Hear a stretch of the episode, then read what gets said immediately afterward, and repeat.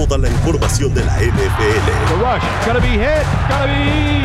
En un espacio dedicado a los grandes entusiastas del fútbol americano. Super Bowl history.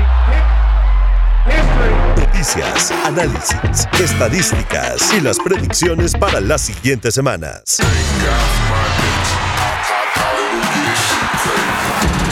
Arranca. Cuarto cuarto, cuarto cuarto en W Deportes. Conectamos tu pasión.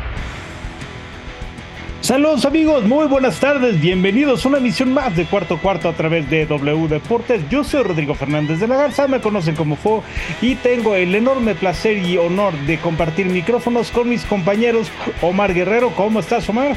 Mi querido maestro Fo, qué gusto saludarte una semana más de cuarto cuarto. Saludos también para mi querido Eduardo Hernández que regresa a la edición de los jueves. Muy contento y sobre todo pues ya ansioso de que inicie una semana más de la NFL. Esta semana pues el jueves tendremos un juegazo digo, ah, ¿qué pasó? Tampoco te burles, Omar.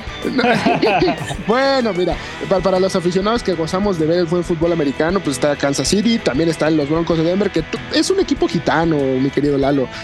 O sea, independientemente de que te pueda dar eh, bandazos, pues hay veces que, es eh, muy agradable ver a los Broncos. Vamos a ver qué, hace Russell Wilson. Ya estaremos hablando muchísimo más al respecto, pero pues eh, inicia una semana más con este juego que por supuesto tendremos aquí en W Deportes.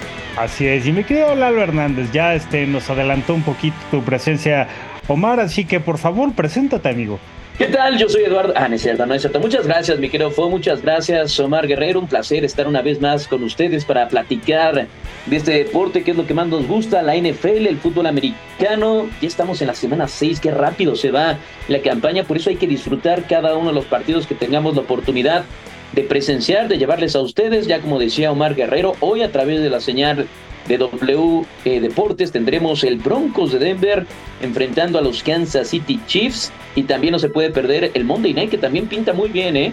Esos Dallas Cowboys van a tener que dar el do de pecho después de la terrible derrota que sufrieron la semana pasada ante tu San Francisco 49ers que realmente me extraña, me extraña mi querido Fo que no hayas querido empezar el programa con ese gran tema que es los 49ers, ¿eh? Pero...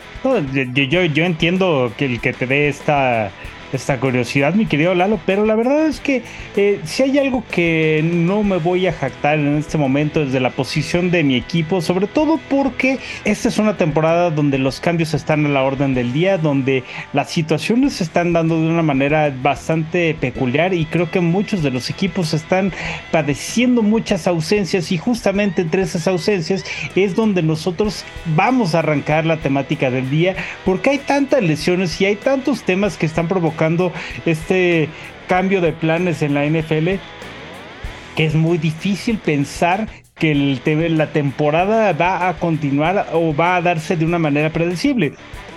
Así que lo primero que voy a hacer es no jactarme de algo que todavía no sabemos cómo, cómo va a terminar. Apenas son cinco partidos los que llevamos, son cinco las jornadas y son todavía, eh, pues, bastante, bastante más partidos que hay que, cumplir antes de llegar a una consecuencia o decirlo, oh, sí, es que son los mejores. No, no, no, todavía falta mucho, así que primero que nada, con mesura las cosas. Si les parece, compañeros, vamos a arrancar y es que justamente platicando del tema de lesiones, pues esta semana la vamos a arrancar perdiendo una de las figuras protagónicas, una de las figuras clave, y es que el jugador ofensivo estelar del año pasado, Justin Jefferson, ya lo vimos, va a estar fuera al menos cuatro semanas porque va a estar en la eh, reserva de lesionados, en el Injured Reserve de los Minnesota Vikings, y por cuatro semanas no vamos a contar con la presencia de uno de los receptores, probablemente el receptor más importante de toda la liga. Así que mi querido Lalo, ahora sí, y sin quitarte la palabra del micrófono, te quisiera preguntar, ¿qué tanto afectan estas posibilidades para los, para los Minnesota Vikings el no contar con su arma eh, favorita al ataque? No, bueno, mi querido Fo, es, es una pérdida terrible. O sea, para cualquier equipo, perder a un jugador como Justin Jefferson, ya como tú bien lo comentabas y coincido contigo, para mí es el mejor receptor de la NFL, el receptor más completo, el que lo puede hacer todo, cualquier trayectoria, buscar un balón 50-50 y quedarse con él. En zona roja es una gran amenaza, tiene todo. Justin Jefferson em, y perderlo.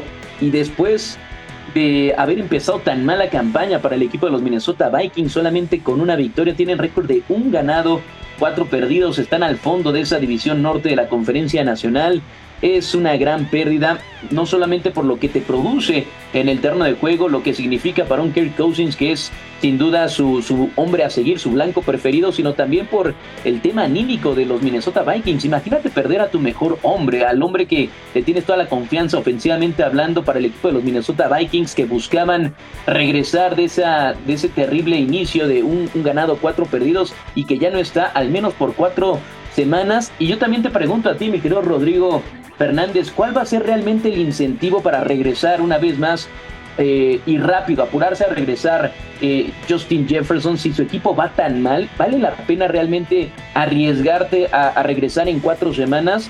Porque sabemos que una lesión que no es bien tratada se puede extender por mucho más tiempo, así que yo creo que esas cuatro semanas van a ser un poquito más, ¿eh? inclusive unas seis, ocho semanas, ¿por qué no?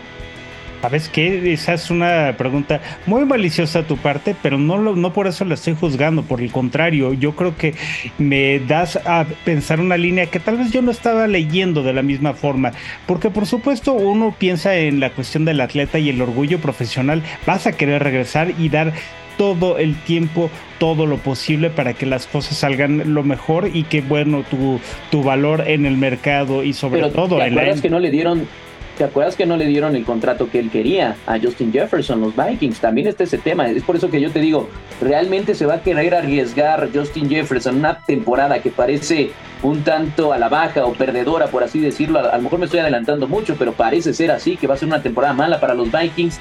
Aparte no te dieron el contrato que tú estabas buscando. O sea, son varias cosas que se van apilando en, la mente de un Justin Jefferson. Ok, en ese, en ese aspecto no es... Eh, no es algo que yo te pueda discutir, por el contrario, te doy la razón, pero creo que también el mismo jugador sí será eh, una persona lo suficientemente profesional, y digo profesional no porque eh, le salga este, eh, digamos que este rol de el salvador de la ofensiva, pero sí va a querer subir sus bonos porque se necesita un jugador de esa categoría para que al final quieran ofrecerle esa cantidad en otros equipos, ¿no crees? Sí, es lo que me extraña realmente, que el equipo de los Vikings ande pues ahora sí que chiquiteándole el contrato, ¿no? A un Justin Jefferson que, o sea, si alguien debe ser el receptor mejor pagado de la NFL, a todas luces debe de ser él. Entonces, y, y tampoco seamos tan utópicos, mi querido Fo, para, para no ver las situaciones que se dan en, en, cuanto, en cuanto a eh, situaciones contractuales en la NFL. Hay muchas ocasiones que sabemos lo que pasó, tú lo sabes también, mi querido Omar, con el caso de Jonathan Taylor, que esa lesión a lo mejor no era para dejarlo tanto tiempo en la banca, que estaba bien desde un inicio, pero que este tema contractual también eh, eh, jugó mucho al respecto, ¿no? Creo que es un tema que va por ahí también, ¿eh? O sea, creo que es una situación muy similar la que tuvo Jonathan Taylor con los Colts, que ya le dieron su contrato, ya está listo para jugar para los Colts, al menos desde la semana pasada, a lo que está sucediendo ahora con, con Justin Jefferson, que no dudo que tenga una lesión, pero que no va a tener ninguna prisa por, por regresar al terreno de juego para unos Vikings que no le dan el contrato que él quiere, ¿no? Totalmente. Y, yo les voy a decir algo, muchachos, y quizá yo voy a ser todavía más rijoso y malvado, maquiavélico, pero yo podría decirles que en una de esas vimos quizá en una de esas la, la, última actuación de Justin Jefferson esta temporada. Ya sé que yo me estoy yendo muy al extremo, pero la realidad es que yo sí, sí veo un tema un poco más complejo.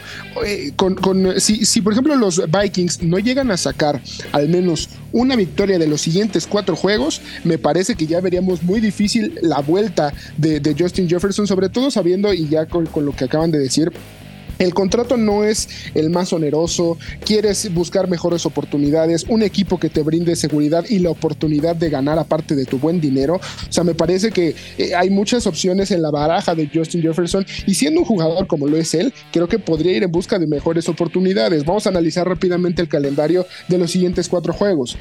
Van a Chicago, van contra San Francisco, Green Bay y Atlanta. De ahí seguramente pueden sacar el juego contra Chicago, pero después eh, pinta muy complicado el asunto con San Francisco en un plan grande, con Green Bay, pues que más o menos viene dando buenos chispazos, Atlanta que está jugando muy bien, entonces luce complicado porque regresaría hasta el juego contra los Santos de Nueva Orleans por allá del 12 de noviembre, entonces no sé si yo estoy siendo muy extremista, muy catastrófico, pero si llegan a ese juego con eh, apenas dos ganados y siete perdidos, va a ser muy complicado que vuelva Justin Jefferson y decir, ¿sabes qué? Mejor me cuido y veo qué es lo que puede pasar en una siguiente temporada, ¿no?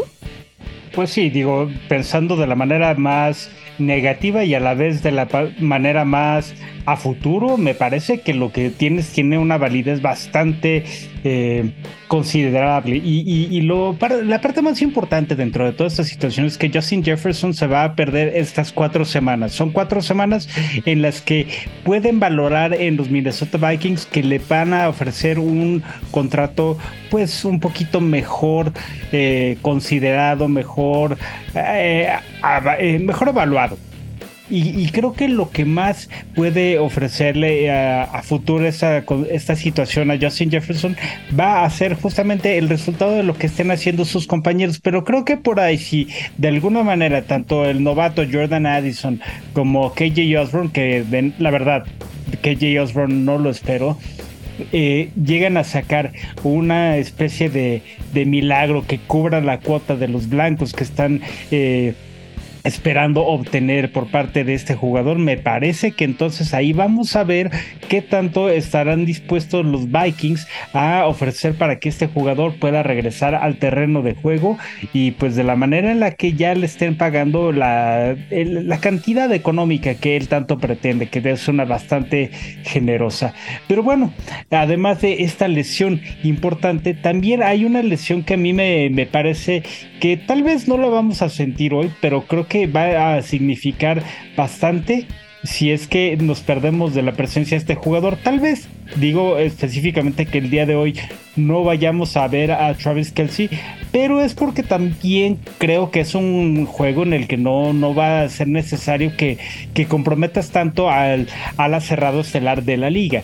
Pero los Kansas City Chiefs saben perfectamente que necesitan a Travis Kelsey bien para el resto de la temporada y esa lesión del tobillo que pues no fue tan incómoda de ver como hemos visto tantas otras en la NFL, pero sí creo que es una que se debe de cuidar y no, eh, no creo que le vayan a dar muchos snaps. Ahí me gustaría saber, Lalo, tú qué es lo que piensas. ¿Crees que le vayan a dar la oportunidad a Kelsey de jugar en todo el partido? Digo, considerando que los Broncos de Denver, y no es por porque sea tu equipo, en este caso no es con ningún tipo de escosor mi comentario, pero creo que los Broncos no van a ser un reto de, mayor complicación para los Chiefs. Sí, de acuerdo, de acuerdo, está cuestionable eh, la participación de, de Travis Kelsey, este extraordinario de la cerrada de los Chiefs. Sabemos que no inició la temporada, el primer juego de temporada regular contra el equipo de los Lions y creo que fue Digo, aparte de que tampoco jugó Chris Jones en ese partido y que los Lions les corrieron lo que quisieron con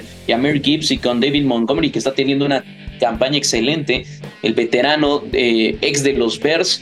Creo que también eh, sufrió mucho en ese partido Patrick Mahomes cuando no estaba Travis Kelsey, sobre todo en terceras oportunidades, que era, era nos tocó narrar ese partido ah, ahí a través de W Deportes y no, simplemente no encontraba a sus receptores y también le fallaron mucho sus receptores en ese partido. Kadarius Tooney se cansó de, tirar balones, pero era porque no tenía a esa pieza fundamental en su ofensiva en terceras oportunidades cuando sabes que está el todo o nada en una jugada que si no conviertes tienes que despejar y así le estuvo pasando toda la noche a Patrick Mahomes. Así que es muy importante. No quiero decir que si no juega Travis Kelsey no puedan ganar hasta de forma holgada este partido contra los Broncos de Denver. Pero si no juega Travis Kelsey, va a sufrir mucho más Patrick Mahomes eh, en terceras oportunidades y en zona roja. Y quién sabe, posiblemente el equipo de los Broncos de Denver pueda dar mejor batalla. Eh, sabiendo eso, poniéndole más presión a Patrick Mahomes en terceras oportunidades para tratar de capturarlo. Esto, eso es un decir, ¿no? Porque realmente ha estado muy mermado el equipo de los Broncos de Denver. Eh, sus pass rushers pues no, no están, inclusive ya se deshicieron de Randy Gregory y también está ahí pues en la puerta de salida ya eh, Frank Clark, así que Va a ser muy complicado para el equipo de los Broncos, pero obviamente si no está una pieza fundamental, me atrevo a decir, el segundo mejor jugador del Kansas City después de Patrick Mahomes en el terreno de juego, las posibilidades de Denver suben. Sí, claro, aunque sinceramente, y no es por disminuir al equipo de Denver, creo que ahorita todavía están muy lejos de ser un equipo contendiente. Y más allá de eso, el, tema con eh, Travis Kelsey es que creo que le pueden dar esa oportunidad de recuperarse, al menos esta jornada, porque además que fue una jornada, un espacio muy corto el que tuvo para la recuperación de la lesión por eh, la ventana del juego del domingo al día de hoy me parece que Travis Kelsey puede tomarse ese día, entrecomillado, por supuesto, solamente una expresión, pero pueden darle ese tiempo de reposo, porque también estamos viendo que el equipo de Kansas City, eh, como lo comanda Patrick Mahomes, ya hay más confianza con otros jugadores. Marqués Valdez Scantling está respondiendo muy bien. Creo que también está respondiendo muy bien el resto del equipo. Y en la posición de la cerrado, tanto Watson como Gray están cubriendo bien la cuota de los pases. Entonces, para no hacer largo este tema, me parece que Patrick Mahomes no va a estar padeciendo tanto en la ausencia de, eh, Patrick, de Travis Kelsey en caso de que no pueda presentarse en el campo. ¿Tú qué piensas, Omar? ¿Tú crees que realmente sí vayan a forzar su presencia en un tiempo en el que necesiten recuperarlo? Yo creo que se puede equipar. Digo, eh, veremos los últimos reportes, qué es lo que indican si Travis Kelsey puede jugar esta noche o no. Pero si puede jugar, definitivamente eh, va a tener muy pocos snaps, va a estar eh, de manera limitada cuando se le llegan a necesitar en terceras oportunidades. Ese tipo de jugadas me parece que sí lo podrían utilizar.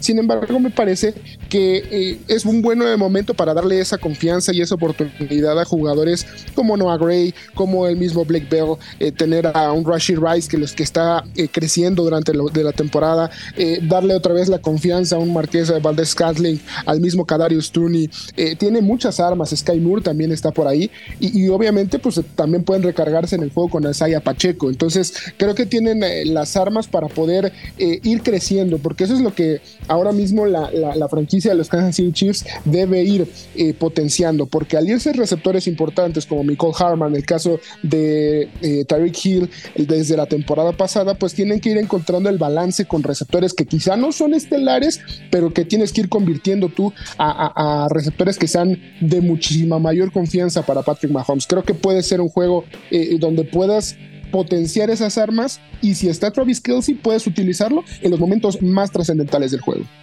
Completamente de acuerdo, mi querido Omar. Y vamos a aprovechar justamente este tema de las lesiones importantes en la liga para mencionar una más que es la de Devon Shan, que es uno de los jugadores que más han sido eh, sorprendentes, que a partir de la semana 3 y eh, del gran, gran eh, desempeño que tuvo en el campo en su partido debut dentro del NFL, pues David Shan ha sido, va, o a Shane, la verdad es que siempre me confundo mucho la pronunciación, Shane es el, apellido, y, creo que ha hecho un trabajo extraordinario en el campo y y, ha ganado yardas, ha anotado cantidad de veces y ahorita es incluso el, corredor número 3 en la liga en cuestión de efectividad. Sin embargo, tuvo una lesión en la rodilla en el partido ante los gigantes y en ese partido también pues le tuvieron que dar la designación para ser parte del Injured Reserve de los Miami Dolphins. Pero justamente este tema vamos a escucharlo también de parte de nuestro especialista en rookies, que es Gonzalo de Buen, que además de todo nos trae una sección contando y analizando el desempeño top de los novatos de esta semana. Y vamos a escucharlo después de esta cápsula aquí, en cuarto cuarto. En W Deportes, conectamos tu pasión con la NFL. En cuarto cuarto. ¿Qué tal? Bienvenidos nuevamente a esta sección y bueno, vamos a hablar del trabajo de los rookies en esta semana 5 de la NFL. Nuevamente tuvimos varios papeles muy buenos de los novatos y vamos a empezar como siempre con las menciones honoríficas. Primero que empezar con CD Stroud, esta semana no lo puse en mi top 3. Digamos que quizás no fue su partido más espectacular, pero sin embargo hizo un muy buen partido y, y merece estar en la mención honorífica tuvo nada más y nada menos que 249 yardas, un pase de touchdown y sobre todo lo que hay que mencionar de CJ Stroud este fin de semana estableció el récord eh, de más pases lanzados para empezar una carrera sin intercepciones, eh, superando eh, los 176 que había lanzado Dak Prescott cuando empezó su carrera. Llega a 186 pases sin intercepciones.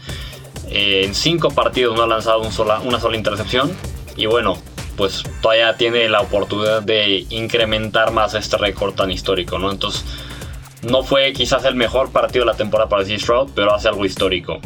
En otra mención honorífica nos vamos pues con nada más y nada menos que Puka Nakua, que si ustedes pensaban que porque ya regresó Cooper Cup va a perder relevancia en la ofensiva de los Rams, pues no es así.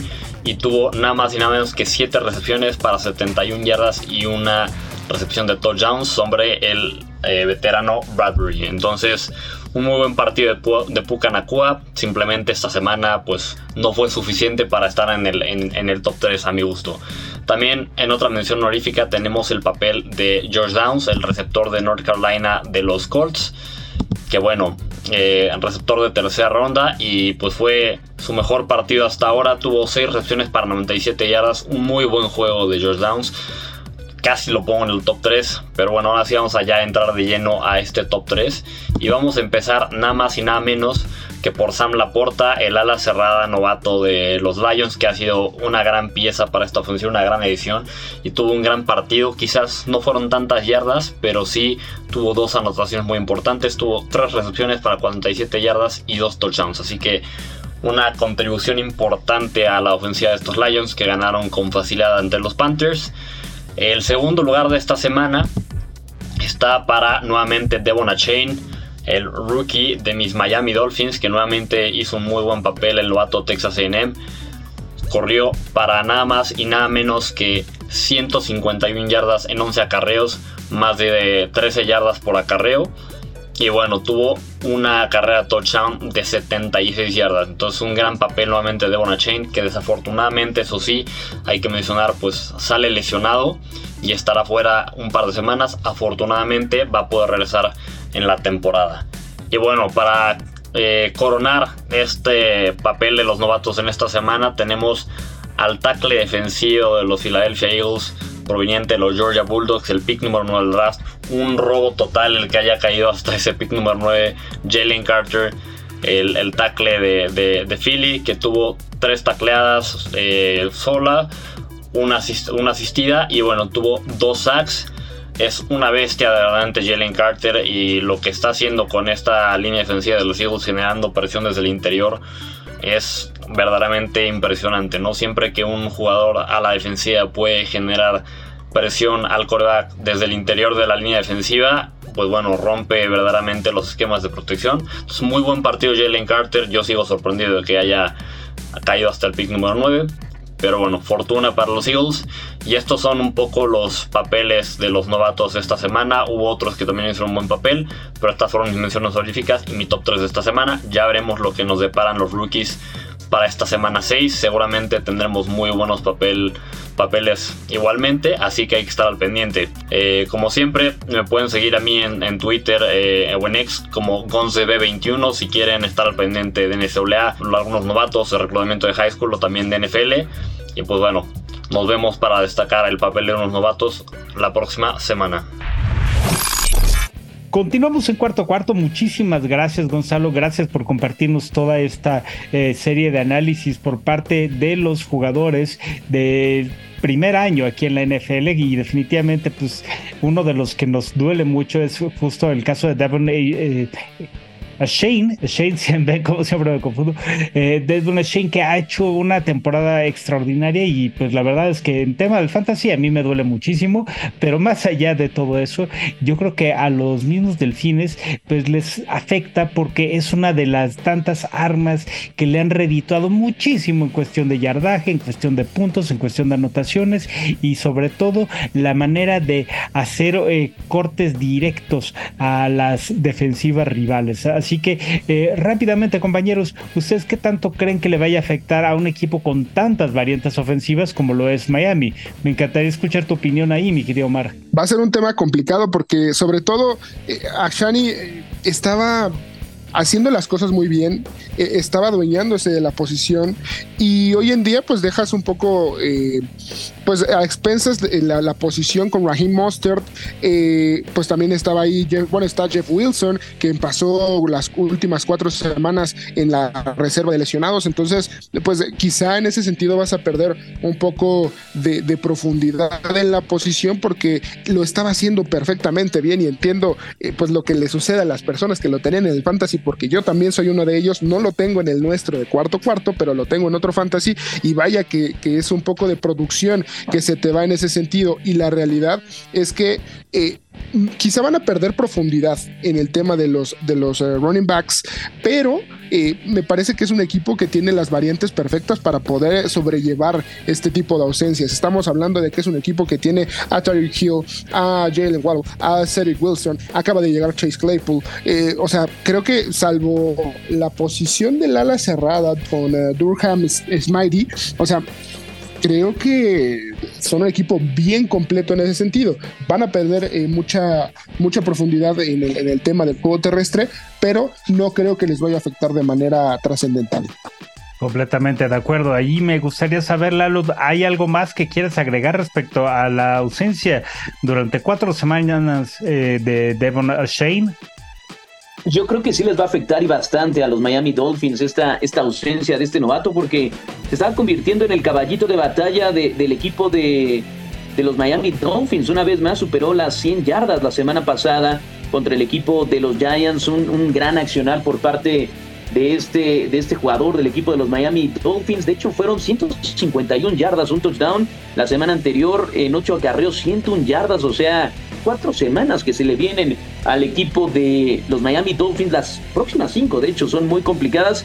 Tienen un día de campo la próxima, esta, esta semana que viene contra las Panteras de Carolina. Pero después van contra los Philadelphia Eagles en Filadelfia Después van contra los Patriotas y después van contra los Kansas City Chiefs en Arrowhead. Entonces, yo creo que va a ser una, una dura baja para el equipo de Miami y contra dos de los grandes favoritos de cada una de las conferencias, contra los Eagles en la nacional que están invictos y contra los Chiefs que son los actuales campeones y que solamente llevan un juego perdido, creo que va a ser muy complicado estar sin tu corredor titular porque a ver, si tienes a Raheem Monster y no lo he hecho mal, pero sabemos que también es muy propenso a lesiones. En cualquier momento puedes perder a Raheem Monster y tenías ahí a, este gran jugador novato que está fresco, sus piernas frescas y te puede hacer lo que quiera dentro del terreno de juego porque también por la vía aérea es un gran jugador, tiene grandes manos y se escapó varias veces. Bueno, contra el equipo de los Broncos de Denver no hablemos, ¿no? Pero también contra la defensiva de los Bills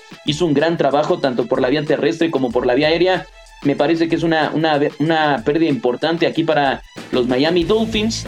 Van a tener semana de bye, la semana 10. Yo creo que ya por esas fechas deberá estar de regreso. Esperemos que cerca de un 100% de Bona Chain. Y, y pues ya veremos cómo les va. Pero yo creo que sí es una baja importante en estas próximas semanas. Completamente de acuerdo. Y pues nada más para eh, completar un poquito el partido que van a tener ante Carolina, justamente eh, van a poder explotar perfectamente bien el juego aéreo porque además de todo, además de que no van a tener al Shane, los delfines van a poder contar con el beneficio de que uno de sus rivales clave no va a estar en el campo. Y hablo justamente de JC Horn, que además de todo también tuvo una lesión que lo va a apartar prácticamente de toda la temporada de los empleados Así que dicho esto, vamos nosotros a la primera pausa del programa, la única de hecho, y nosotros regresamos aquí a la frecuencia de W Deportes para seguir platicando de la NFL. Muchísimas gracias, nosotros regresamos. Todo sobre la NFL en cuarto cuarto por W Deportes. Hola amigos de Cuarto Cuarto, hola amigos de W Radio México. Soy David Blanco, les hablo desde Madrid, desde España, desde American Screen Sports. Y bueno, les traigo las mejores noticias como siempre desde Europa. Y qué decir de la NFL y el fútbol americano que hemos vivido este fin de semana de nuevo en Londres entre los Jacksonville Jaguars y los Buffalo Bills. El equipo de Trevor Lawrence, el equipo de Florida, eh, se ha enfrentado al equipo de Buffalo de Joe Allen consiguiendo una gran victoria, la segunda victoria. Hay que decir que parece ser que estos Jaguars parece que se deberían mudar de Florida y ser, eh, eh, bueno, sus sedes en Londres porque se llevan dos victorias importantes para el equipo para reafirmarse ante unos Buffalo Bills de nuevo inconsistentes e irregulares La verdad que hay que decir que muy malas noticias para el equipo de Buffalo, sobre todo con la lesión de uno de los mejores linebackers que estaba siendo toda esta temporada, Matt Milano. Es una baja muy importante en la, no solo en la derrota de Bills, que es eh, importante para ellos porque rompe su dinámica de victorias y su dinámica de juego, sino porque esto les puede afectar muchísimo en el resto de la temporada. ¿Qué decir de los, de los Jaguars? Pues nada, decir que un Trevor Lawrence un poquito irregular, como está siendo todo el año, un poco irregular este quarterback, pero un sensacional Travis Etienne y un sensacional Ridley. Hay que hablar de ellos como algo eh, que puede marcar muchísimo a este equipo. Y qué decir de lo vivido en Londres, pues jugó el partido en el estadio del Tottenham, de nuevo lleno absoluto, muchísima gente con camisetas de los Buffalo Bills, el azul predominó, hay muchos, muchísimos aficionados. Los Jaguars, pese a ser prácticamente se dice el equipo de casa, aún les falta pillar afición en Londres, debido a que no es un equipo que en los últimos años ha sido consistente en las victorias. Así que aquí os dejo esta crónica un poquito de lo que ha ocurrido aquí en Londres con el fútbol americano, con la NFL. Y recordad eh, un saludo a todos los oyentes y de W Radio. Y bueno, hasta la próxima semana. En W Deportes, conectamos tu pasión con la NFL. En cuarto cuarto. Regresamos a cuarto cuarto y muchas gracias a David Blanco que nos hizo el enorme eh, trabajo de comentarnos cómo está la liga. Eh, que pues ha tenido ya un par de juegos bastante interesantes desde tierras europeas y ahora viene otro más dentro de pues este plan de juegos que tiene la NFL desde Europa. Y es que David Blanco justamente se está encargando de analizar esa parte así que le agradecemos por todo este contenido que nos comparte y el cual ustedes pueden escuchar por supuesto a través de su canal que es American Screen Sports. Nosotros seguimos aquí en cuarto cuarto y hemos analizado el algunas de las lesiones más eh, considerables dentro del terreno de juego, pero no toda esta parte es necesariamente la que debemos de considerar como una parte eh, digamos que es la única temática que hay dentro de este programa. Primero que nada vamos a platicar de algo bien importante y es que el día de hoy vamos a tener el Thursday Night Football que es justamente ya platicábamos eh, vagamente, un poco de manera ligera, sobre eh, los cambios que puede generar en Kansas City la ausencia de Travis Kelsey. Pero también en el caso de eh, los Broncos de Denver, habíamos mencionado la probable salida de uno de sus estelares. Y de hecho, esta es una información que, que difundió ya el reportero, uno de los estelares y más confiables de la NFL, es eh, Adam Schefter.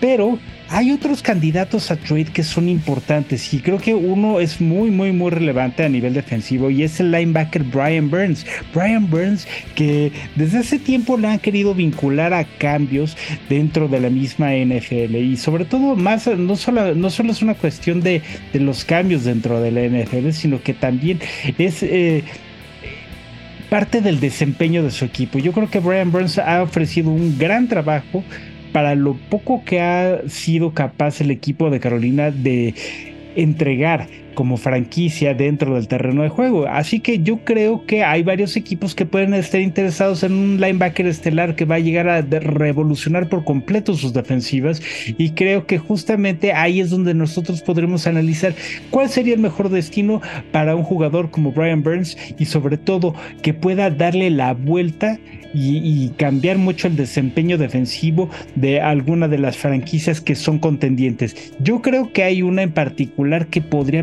beneficiarse muchísimo porque justamente su linebacker estelar también sufrió una lesión importante y hablo de los Bills de Buffalo. Yo creo que Brian Burns, si llega a cubrir la ausencia que va a tener de Matt Milano, puede hacer un gran trabajo. ¿Tú qué piensas ahí, Lalo? ¿Tú crees que sea posible este cambio, esta llegada al terreno de juego para defender los colores de los Bills para Brian Burns? Bueno, pues sinceramente me parece una, una buena opción, ¿no? Para el equipo de los Bills de Buffalo ante la lesión eh, catastrófica de este gran linebacker, uno de los mejores los últimos años de la NFL Matt Milano, no solamente en tacleo, sino también en intercepción. Es uno de los mejores eh, linebackers en cobertura, me parece, de la NFL. Brian Burns, eh, digamos que no tiene el, exactamente el mismo perfil de, de, Matt Milano. Él de repente lo pone en, el edge rusher para también presionar al, al coreback. Me, parece que podría ser un buen trabajo. Obviamente no exactamente igual que lo que puede hacer Matt Milano, pero es muy hábil también, es muy rápido. No sé si tenga las mismas capacidades en, em, cobertura de pase, creo que no. Pero para al menos cubrir la carrera me parece que puede ser una adición importante, pero creo que no sería el mejor fit para poder suplir todo lo que hace un Matt Milano. O sea, no creo que tenga todas las capacidades que tiene un Matt Milano. Ok, eso es una parte bastante importante, porque además justo el, el tema con Matt Milano es que era un excelente jugador en cuestión de cobertura aérea y es exactamente ese punto que, que, estás diciendo lo que va a ser necesario para cubrir ese perfil y es ahí donde está perdiendo muchísimo el equipo de Buffalo. Omar, ¿tú crees que Brian Burns debe llegar a, si no un equipo como Buffalo, a qué equipo lo consideras como una probable, eh, como un probable destino para este gran linebacker?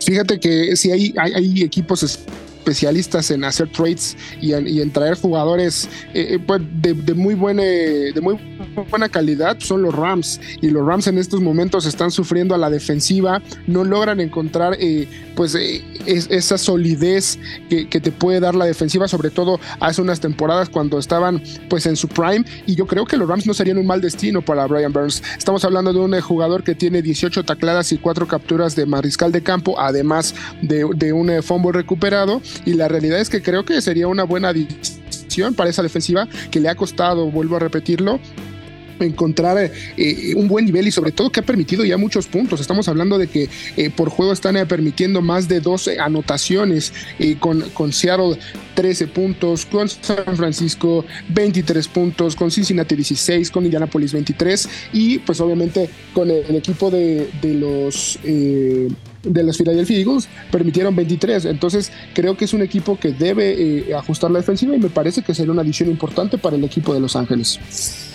Pues sí, es una excelente adición y la verdad es que yo creo que Brian Burns podría ser un gran destino para, más bien un gran jugador para incluir dentro de las filas de los Rams. O por supuesto, yo como rival eh, divisional no lo veo ni tantito eh, interesante o más, más que interesante, no lo veo como una buena idea, pero eh, más allá de todo eso, para el equipo de Los Ángeles creo que puede ser muy, muy, muy funcional y creo que hay muchos equipos que le pueden sacar provecho. Y es que justamente se están dando bastante rumores respecto a los equipos que van a negociar a sus talentos importantes y parte de este de estos talentos importantes que van a salir eh, involucra también a otro jugador que a mí me gusta mucho y que sé que puede hacer las cosas bastante bien en otro equipo, pero donde actualmente milita, que son los Washington Commanders, simplemente no ha tenido la buena fortuna por varias lesiones y por un destino que pues simplemente se le ha complicado. Y justamente hablo de Chase Young. Chase Young es un gran jugador, uno de los que llegaron con bombo y platillo a la NFL en la segunda selección global de su draft y a la mera hora ha tenido que pues eh, sucumbir bastante dentro del terreno de juego por estas lesiones, por esta mala mala experiencia que no le ha permitido fortalecer el equipo de Washington tanto como ambos quisieran, pero eh, ¿Tú cuál crees que puede ser el destino posible para un jugador como Chase Young, mi querido Omar? Eh, me parece que, un, destino perfecto para, para el mismo Chase Young, si alguien también está en busca de un gran cazacabezas y que podría eh, pues apuntalar completamente esa defensiva de los, eh, de los Kansas City Chiefs. O sea, hoy los Chiefs están en busca de, apuntalar una defensiva que ha lucido bien y, y sobre todo partiendo de que Chris Jones eh, no sabemos si vaya a regresar una temporada más, pues con un tipo como el caso de, de Chase Young sería impresionante poder añadir una, una, pieza así a tu arsenal. Sabemos que es, es complicado, pero imagínate, si tuvieran a Chris Jones y al mismo eh, Chase Young en una misma defensiva, pues todavía sería algo más, eh, más, más poderoso, ¿no? Sabemos que tienen a un George Karlaftis que es muy bueno de un lado, a McDaniel del otro, pero haciendo una adición de este tamaño, me parece que esa defensiva añadiría todavía más nivel a, su, a, su, a sus filas. ¿Y tú, mi querido Lalo, consideras que Chase Young pueda eh, llegar a otro equipo que no sean los Kansas City Chiefs o algún otro equipo que realmente pueda necesitar un edge rusher de la capacidad y la calidad de Chase Young? También considerando que es un jugador muy propenso a lesiones. Sí, pero es un gran jugador. El caso de Chase Young, un, un gran cazacabezas. De, realmente hizo un muy buen trabajo ante el equipo de los Bears, ante un Justin Fields eh, me tocó narrar ese partido y estuvo metiendo presión todo el tiempo. Justin Fields es un coreback muy móvil y por eso no fue capturado en tantas ocasiones, pero ante otro tipo de coreback, vaya, hubiera sido un festín para, para Chase Young. Creo, me gusta, ¿sabes qué? El equipo de los Jaguars de Jacksonville, que no han tenido una buena campaña presionando al coreback, no tienen un hombre más allá del propio Josh Allen, el Josh Allen de, de Jacksonville, que es el que regularmente está recibiendo los double teams, los, los dobles bloqueos para eh, evitar que llegue al coreback. Entonces, las ofensivas, las líneas ofensivas se están enfocando mucho en él y casi no está llegando. Yo creo que tener del otro lado a un Chase Young eh, me parece que podría dar un vuelco a esta defensiva, que yo creo que es lo que les hace falta, ¿eh? porque ya los hemos visto tener juegos muy interesantes la semana pasada, venciendo en Londres al equipo de los Buffalo Bills. Creo que podría apuntalar muy bien esta, esta defensiva Chase Young llegando a los Jacksonville Jaguars. Y otro jugador que también, justamente dentro de la línea de los Edge Rushers, puede llamar muchísimo la atención y que también lo han querido vincular a cambio desde hace tiempo es Daniel Hunter, el cazacabezas de estos vikingos de, Minnesota, que ha sido bastante, eh, pues no cuestionado, pero ha sido bastante. Eh, eh, vinculado a posibles movimientos desde hace tiempo, una posible negociación de contrato que no lo dejó del todo satisfecho y que lo pueden mover pronto, porque también se trata de uno de los jugadores que es definitivamente uno de los más eh, agresivos hombres de línea en la defensiva y que puede darle la vuelta a cualquier tipo de ataque para poder hacer que los diferentes eh, mariscales de campo corran por su vida para evitar ser eh, capturados.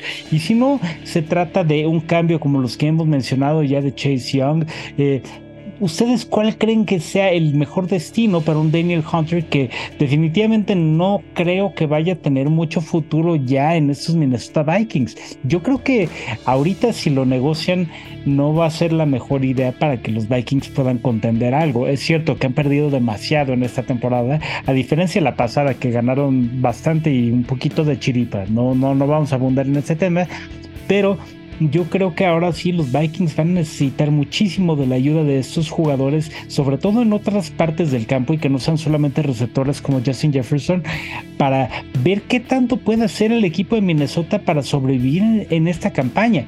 Y es ahí donde yo creo que si negocian a Daniel Hunter va a ser como abandonar por completo la temporada.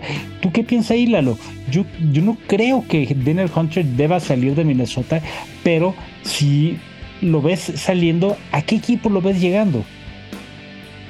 Pues no, coincido contigo, o sea, realmente no, no lo veo saliendo del equipo de los Minnesota Vikings, no creo que vayan a aventar, eh, digamos, ya la temporada por, por la ventana, creo que está haciendo una mala campaña, va a ser muy complicado que, que se repongan, pero también es cierto que no hay un claro... Eh, contendiente en esa división. O sea, creo que sí se pueden levantar y pueden darle la vuelta un poco a la campaña y sí pelear por esa división. Creo que los Lions son el equipo más fuerte de ahí, pero tampoco es imposible pues empezar a darles alcance con el récord que traen, ¿no? Si ya me pones ahí a, pensar a qué equipo podría llegar, pues es que yo me pongo a pensar en los equipos que tienen necesidad de, de cazacabezas, ¿no? De jugadores que... Los Broncos. No, pero los Broncos realmente ya no están.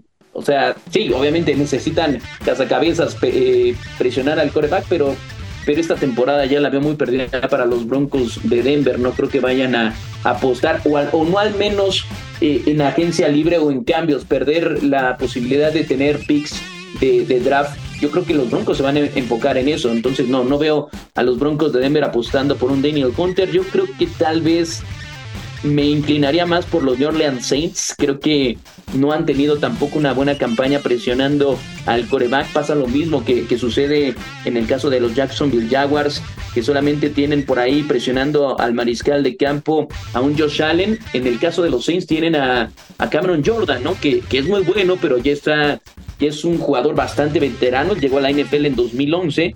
Creo que un Daniel Hunter podría poner presión a los corebacks tienen a un muy buen linebacker como es de Mario Davis, tienen buena secundaria defensiva, eh, Darren Matthew.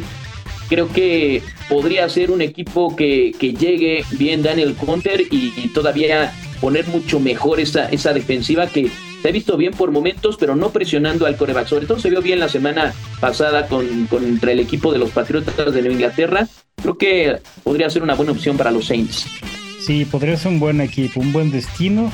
Y creo que, digo, tampoco tampoco es una cuestión más que de especulación lo que estamos haciendo, pero tú eh, rápidamente, Omar, ¿consideras que Daniel Hunter podría cambiar de destino eh, próximamente?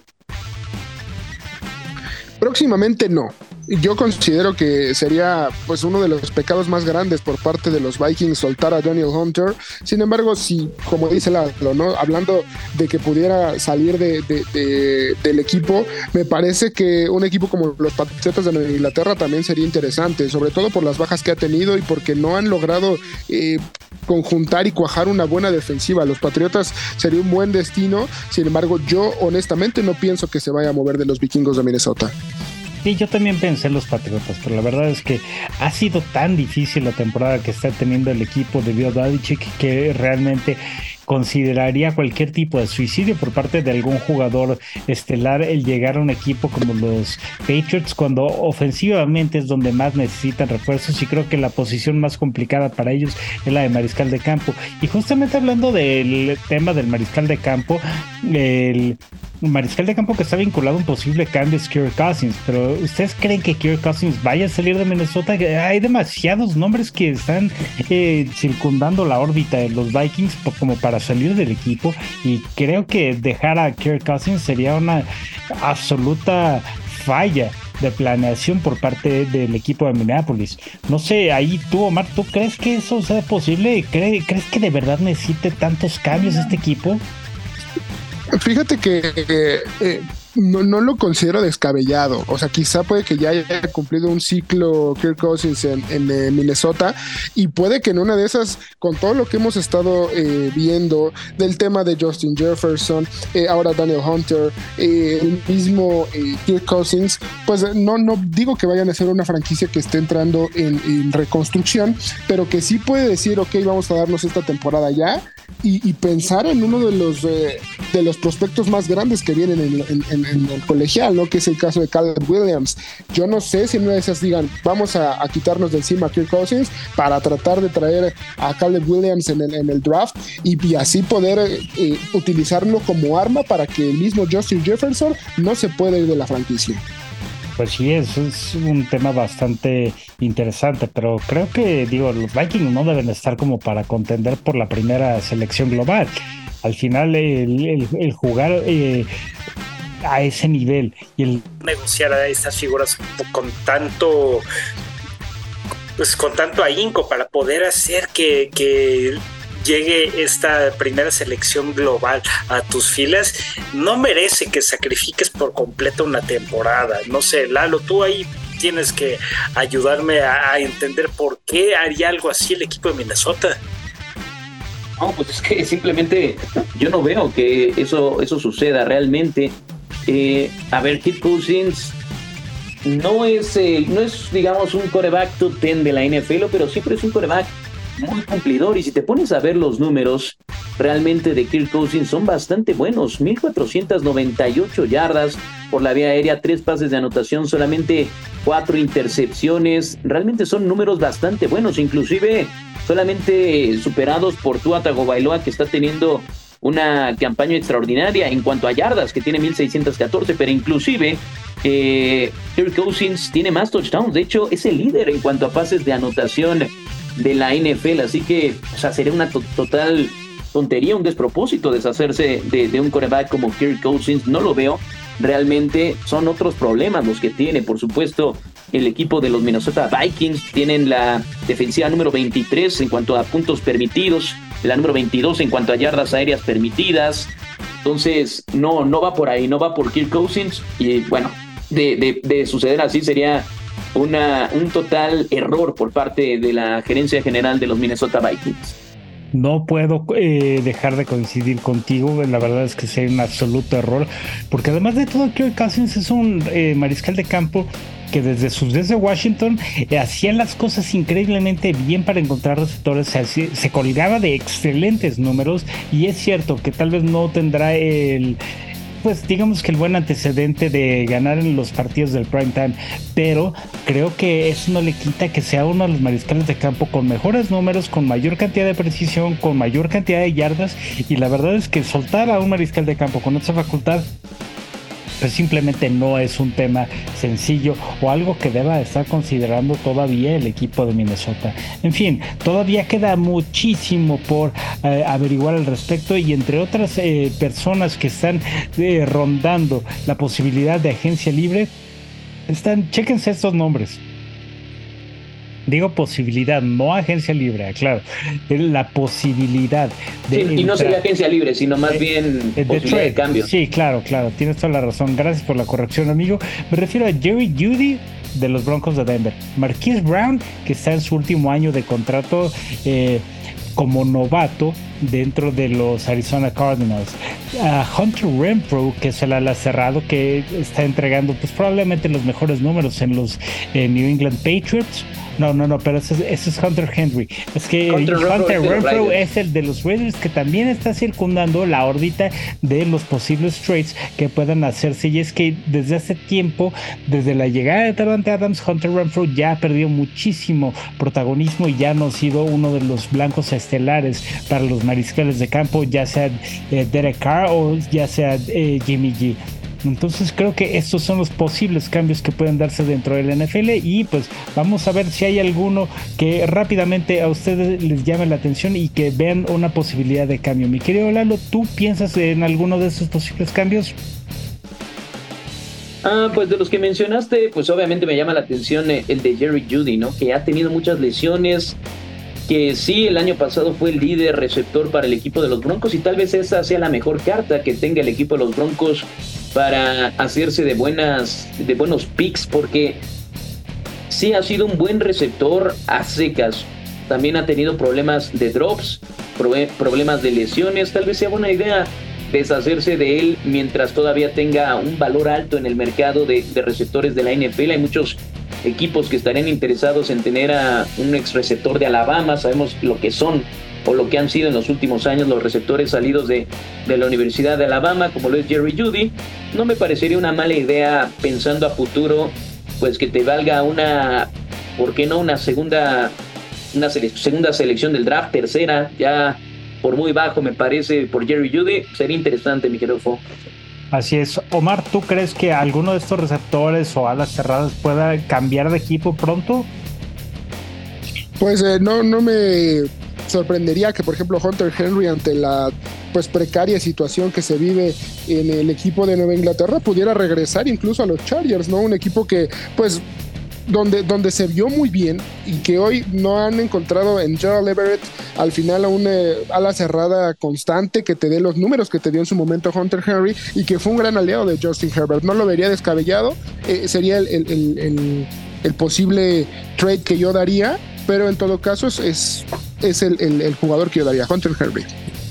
Pues interesantes los números que están diciendo compañeros. Y rápidamente antes de irnos me gustaría saber cuál es el pronóstico que ven ustedes para el partido de este Thursday Night entre los Broncos de Denver y los Kansas City Chiefs. Mi querido Lalo, más allá de ver una balanza completamente cargada hacia el equipo de los Chiefs, ¿cuál crees que sea una posible situación en la que veamos que la balanza se equilibre un poquito? Mm, realmente me cuesta trabajo ver un escenario así. Son ya 15 juegos consecutivos que el equipo de los Kansas City Chiefs tienen eh, de victoria sobre los Broncos de Denver. La última vez que los Broncos ganaron fue en 2015, en el primer juego de, ese año, porque son rivales divisionales, se enfrentan en dos ocasiones. Fue, si no me equivoco, en septiembre, octubre, por estas fechas eh, de 2015 15, previo a que ganaran el Super Bowl. El año que ganaron el Super Bowl los Broncos eh, fue la última vez que le ganaron a los Kansas City Chiefs. No, no veo realmente.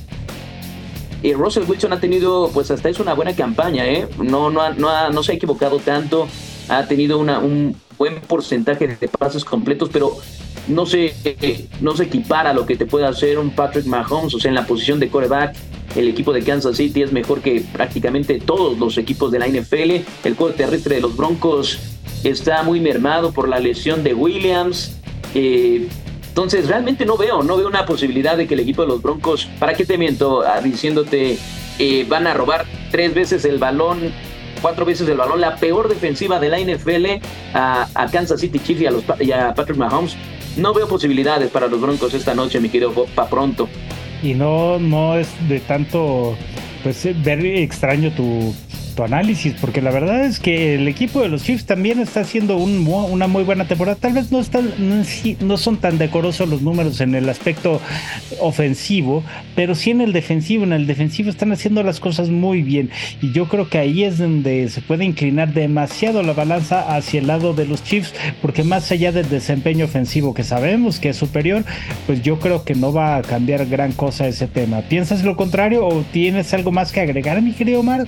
No, la, la realidad es que, mi querido Fo Lalo, eh, pues eh, es complicado, ¿no? Muchos de los predictores de duelos pues, lo, marcan así, ¿no? Un 84.9% para los Chiefs y un 15% para los Broncos. Es un eh, duelo que por más que sea divisional, sabemos el historial que tiene y todas las temporadas que los, los Broncos llevan sin poder ganarle a los, a los jefes de Kansas City. Es complicado, el duelo de quarterbacks puede pintar atractivo. Estamos hablando de que Russell Wilson tiene 1210 yardas en esta temporada por 1287 de Patrick Mahomes.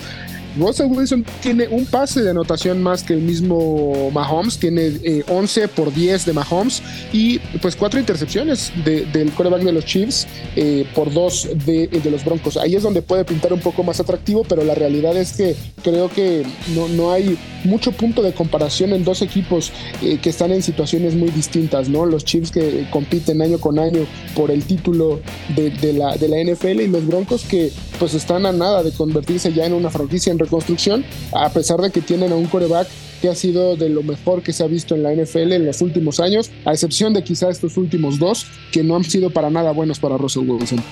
Entendido. Pues dicho esto, eh, nosotros le damos carpetazo a esta emisión de Cuarto Cuarto. Les agradecemos mucho el habernos escuchado. Y pues a nombre de mis compañeros Eduardo Hernández, Omar Guerrero, yo soy Rodrigo Fernández de la Garza Fo. Les recordamos que tenemos una emisión de fin de semana y que también pueden escuchar lo que eh, ha pasado en nuestras diferentes emisiones a través del eh, canal que tenemos en Spotify. Así que no dejen de acercarse, no dejen de comunicarse y sobre todo no dejen de escuchar el próximo fin de semana en cuarto cuarto a través de W Deportes. Muchísimas gracias, que tengan excelente tarde y hasta luego. Llegamos al final de cuarto cuarto, pero regresamos el próximo jueves a partir de las 3 de la tarde. Cuarto cuarto, el programa de W Deportes dedicado a la NFL.